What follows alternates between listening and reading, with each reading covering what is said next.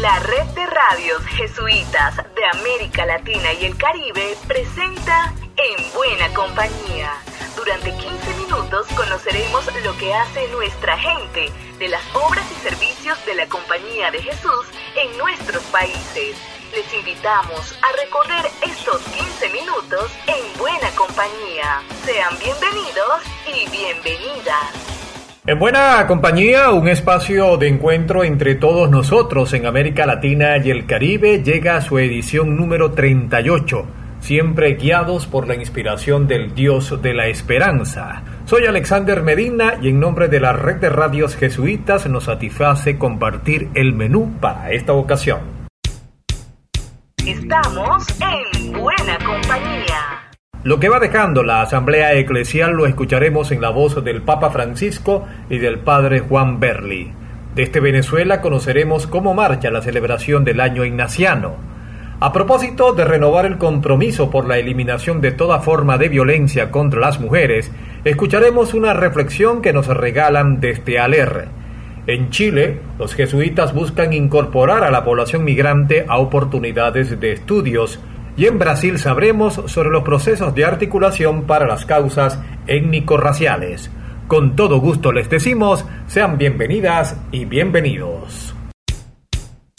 Estamos en buena compañía. El padre Lucas López nos presenta la voz orientadora del Papa Francisco sobre el espíritu y el sentido de la Asamblea Eclesial. Un saludo, Alexander. Del 21 al 28 de noviembre está teniendo lugar en Ciudad de México la Asamblea Eclesial de América Latina y el Caribe.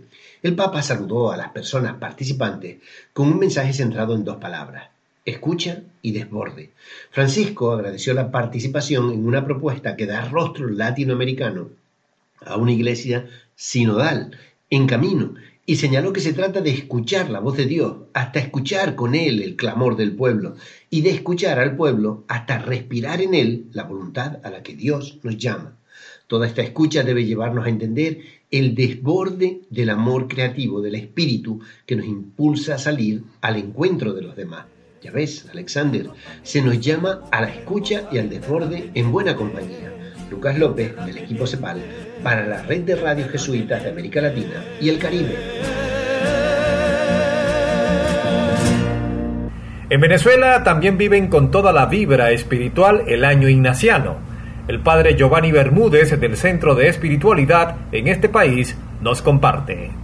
El año ignaciano en la Compañía de Jesús en Venezuela lo estamos celebrando construyendo conjuntamente con las obras del cuerpo apostólico de la provincia y las comunidades una experiencia de discernimiento en común que nos permita seguir impulsando la implementación del plan apostólico de la provincia 2021-2026. El padre provincial Rafael Garrido constituyó una comisión responsable de preparar distintos materiales que pudieran ayudarnos a mantener este espíritu colaborativo alrededor del año ignaciano. Esta comisión construyó un material para los equipos directivos de las obras apostólicas y también para las comunidades. Ambos materiales están inspirados en la conversión de San Ignacio, pero además van en una perspectiva del horizonte apostólico que nos muestra el plan de provincia 2021-2026. Con estos materiales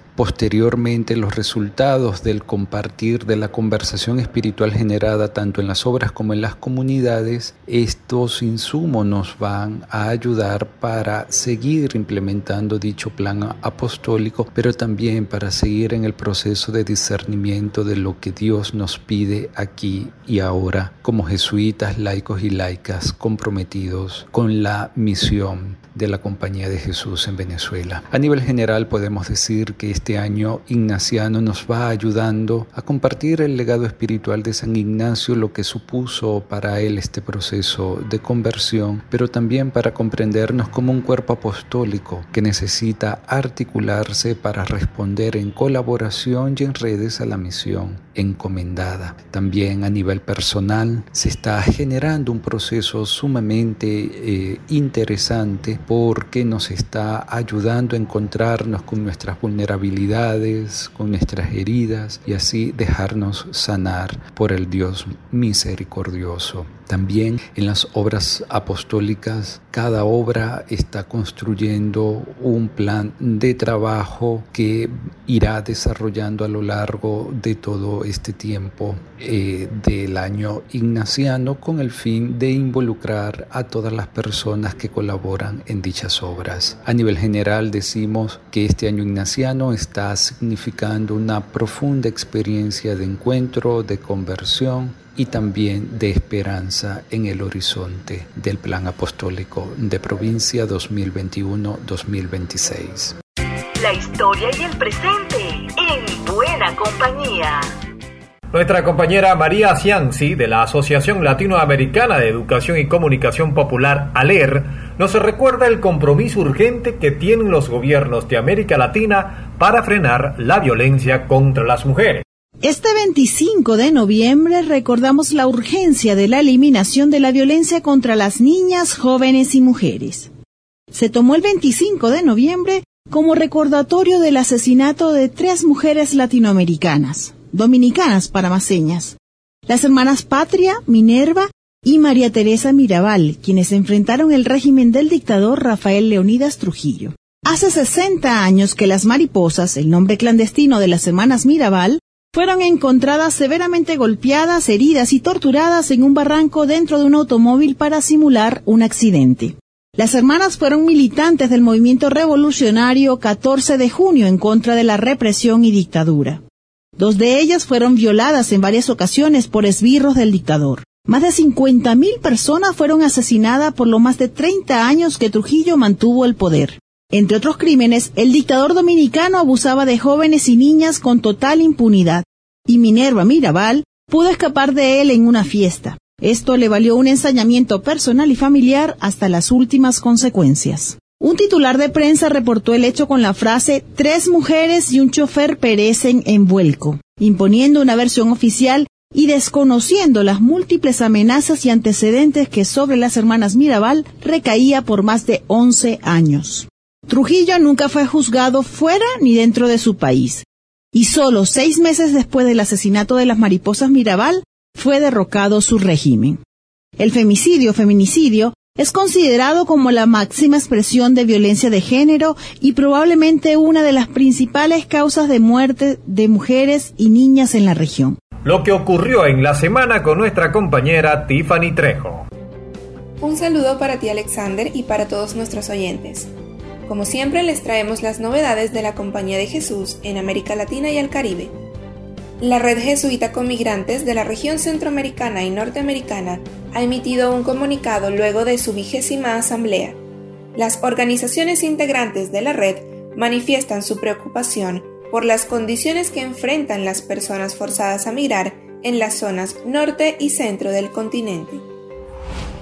Les informamos que está disponible y gratuito el álbum musical Misa de Guachupita y La Ciénega, compuesto de 15 canciones con ritmos criollos de República Dominicana, y cuya letra fue elaborada por las comunidades de la parroquia San Martín de Porres, un trabajo dirigido por el Padre Jesús Zaglul. El equipo CEPAL en Lima hizo una pausa para sus labores para vivir los ejercicios espirituales de San Ignacio, dirigidos por el Padre Luis Valdés delegado de Formación y Espiritualidad de la CEPAL, y Carmen de los Ríos, delegada social. Les recordamos a los estudiantes de universidades jesuitas que ya están abiertas las inscripciones para participar en el concurso de cine Cuatro Sueños. El reto es elaborar un cortometraje que presente a una persona o grupo y las contribuciones que realizan para mejorar la vida en el planeta. Para conocer más de estas y otras noticias, solo tienen que ingresar a nuestra web jesuitas.lat. Informó para ustedes Tiffany Trejo de la Oficina de Comunicaciones de la CEPAL. Desde Chile, nuestra compañera Ingrid Riederer nos comenta las acciones de la red jesuita con migrantes para propiciar oportunidades de estudio para la población migrante en este país.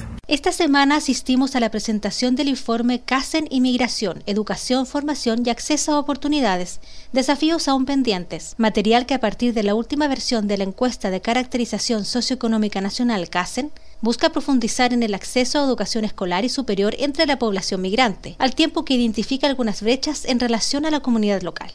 El análisis fue un trabajo conjunto y multidisciplinario de expertos y expertas en migración y educación, de Servicio Jesuita Migrantes y de Educación 2020, y muestra que pese al igualitario acceso y cobertura a nivel de la educación escolar entre niñas, niños y adolescentes migrantes y nacionales, aún existen tareas pendientes en orden a igualar la cancha para que los jóvenes migrantes puedan acceder a la educación superior. Solo uno de cada cuatro jóvenes extranjeros pudo acceder a educación superior, es la principal conclusión del informe en la población de entre 19 a 24 años, ya que si un 54% de los jóvenes chilenos de esa edad participaron en clases en 2020, esto fue solo de un 25% de sus pares migrantes.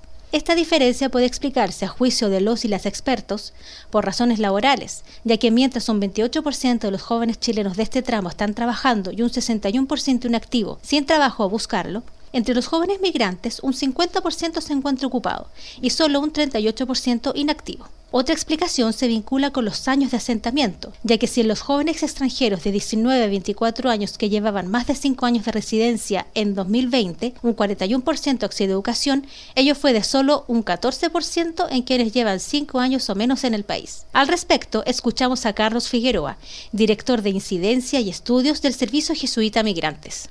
Desde el SJM creemos que mm, en Chile son de conocimiento general las dificultades para acceder a la educación superior eh, y en general estas barreras se agrandan para el caso de la población migrante. Eh, muchos extranjeros que terminan la enseñanza media en Chile al no poseer un permiso, por ejemplo, de residencia definitivo o al no haber realizado toda su enseñanza media aquí en Chile, tienen muchas dificultades para conseguir financiamiento, para, como, como lo son becas o la misma gratuidad, y también eh, existen trabas burocráticas que impiden que puedan incluso eh, acceder a las pruebas de selección universitaria. En el informe también se pueden identificar evidencias en el acceso a educación escolar por parte de los niños, niñas y adolescentes migrantes, así como también ver el capítulo en que se aborda el rol del nivel educativo que posee la población migrante adulta frente a las oportunidades sociolaborales que logran encontrar en Chile. Así, aunque poseen en mayor proporción educación superior completa que la población local. El padre Juan Berli, delegado de misión para el servicio parroquial de la CEPAL, nos ofrece una síntesis de la Asamblea Eclesial. El proceso de escucha fue participado por unas casi 70.000 personas, el 65% de las cuales eh, fueron mujeres, y el fruto de, de este tiempo de escucha fue el documento del discernimiento que ya se ha viralizado en las redes. La novedad de la asamblea reside en que no solamente van a participar los cardenales y obispos sino, y algunos sacerdotes, sino que va a ser muy participativo. Por ejemplo, 400 laicos y personas que están en situaciones de exclusión, 200 religiosas religiosos, 200 sacerdotes y diáconos, 200 obispos. Es decir, que va a ser equitativo de unas mil personas que participaremos virtualmente y unas 50 personas presenciales allí en la sede que será en Guadalupe, México. Este itinerario espiritual está acompañado por palabra de Dios en Filipenses 2, que se reunían en un solo corazón, un mismo sentir, es el sentir del pueblo de Dios, punto de partida y punto de llegada de esta asamblea. Esto que Mauricio López presentaba muy bien como el arte de la escucha del espíritu que se desborda, pasando de la oración personal del yo al escuchar al tú, una segunda rueda, y llegar a, un consenso desde el nosotros. Yo, tú, nosotros. Estas serían como las pautas para la conversación espiritual, método ignaciano de discernimiento. Creemos que Va a ser una experiencia inaudita de la participación, primera Asamblea Latinoamericana del continente y que tenemos que estar abiertos a las sorpresas de Dios. La agenda de la semana en la voz de Diana Tantalián. La CEPAL invita cordialmente a la presentación del libro Textos Fundamentales del Apostolado Social, que se realizará el martes 30 de noviembre a las 9 de la mañana, en el horario de Perú y Colombia. Todos los interesados pueden ver la presentación a través de nuestro canal de YouTube Somos Jesuitas.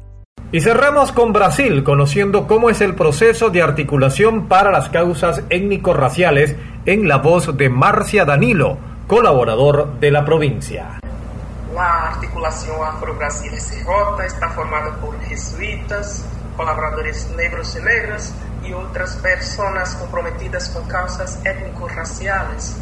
Se propone ser un espacio de encuentro de aquellas personas vinculadas a la misión de la Compañía de Jesús en Brasil, con el objetivo de favorecer encuentros, el compartir de vida y misión, la formación y reflexión sobre la cuestión étnico-racial y la lucha contra el racismo en la sociedad y en nuestras instituciones. Esta articulación está orientada a combatir el racismo estructural institucional, promover la igualdad racial y promover la educación para las relaciones étnico-raciales. Estamos vinculados a la Red para la Promoción de la Justicia Social y Ambiental de la provincia de los Jesuitas de Brasil. Desde este lugar, pretendemos ayudar en la articulación de nuestra visión y reflexión, orientando nuestro compromiso evangélico de luchar por la eliminación de todas las formas de racismo, discriminación racial, xenofobia y formas conexas de intolerancia, extendiendo nuestras manos a todos los grupos, colectivos, movimientos, pastorales y organizaciones que luchan contra todas las formas de opresión y están al servicio de la vida y la dignidad humana en Brasil, en el continente americano y más allá. Nos veremos para la próxima, siempre en buena compañía. Será hasta una nueva ocasión en la que nos volveremos a encontrar en Buena Compañía, una producción de la Red de Radios Jesuitas de América Latina y el Caribe.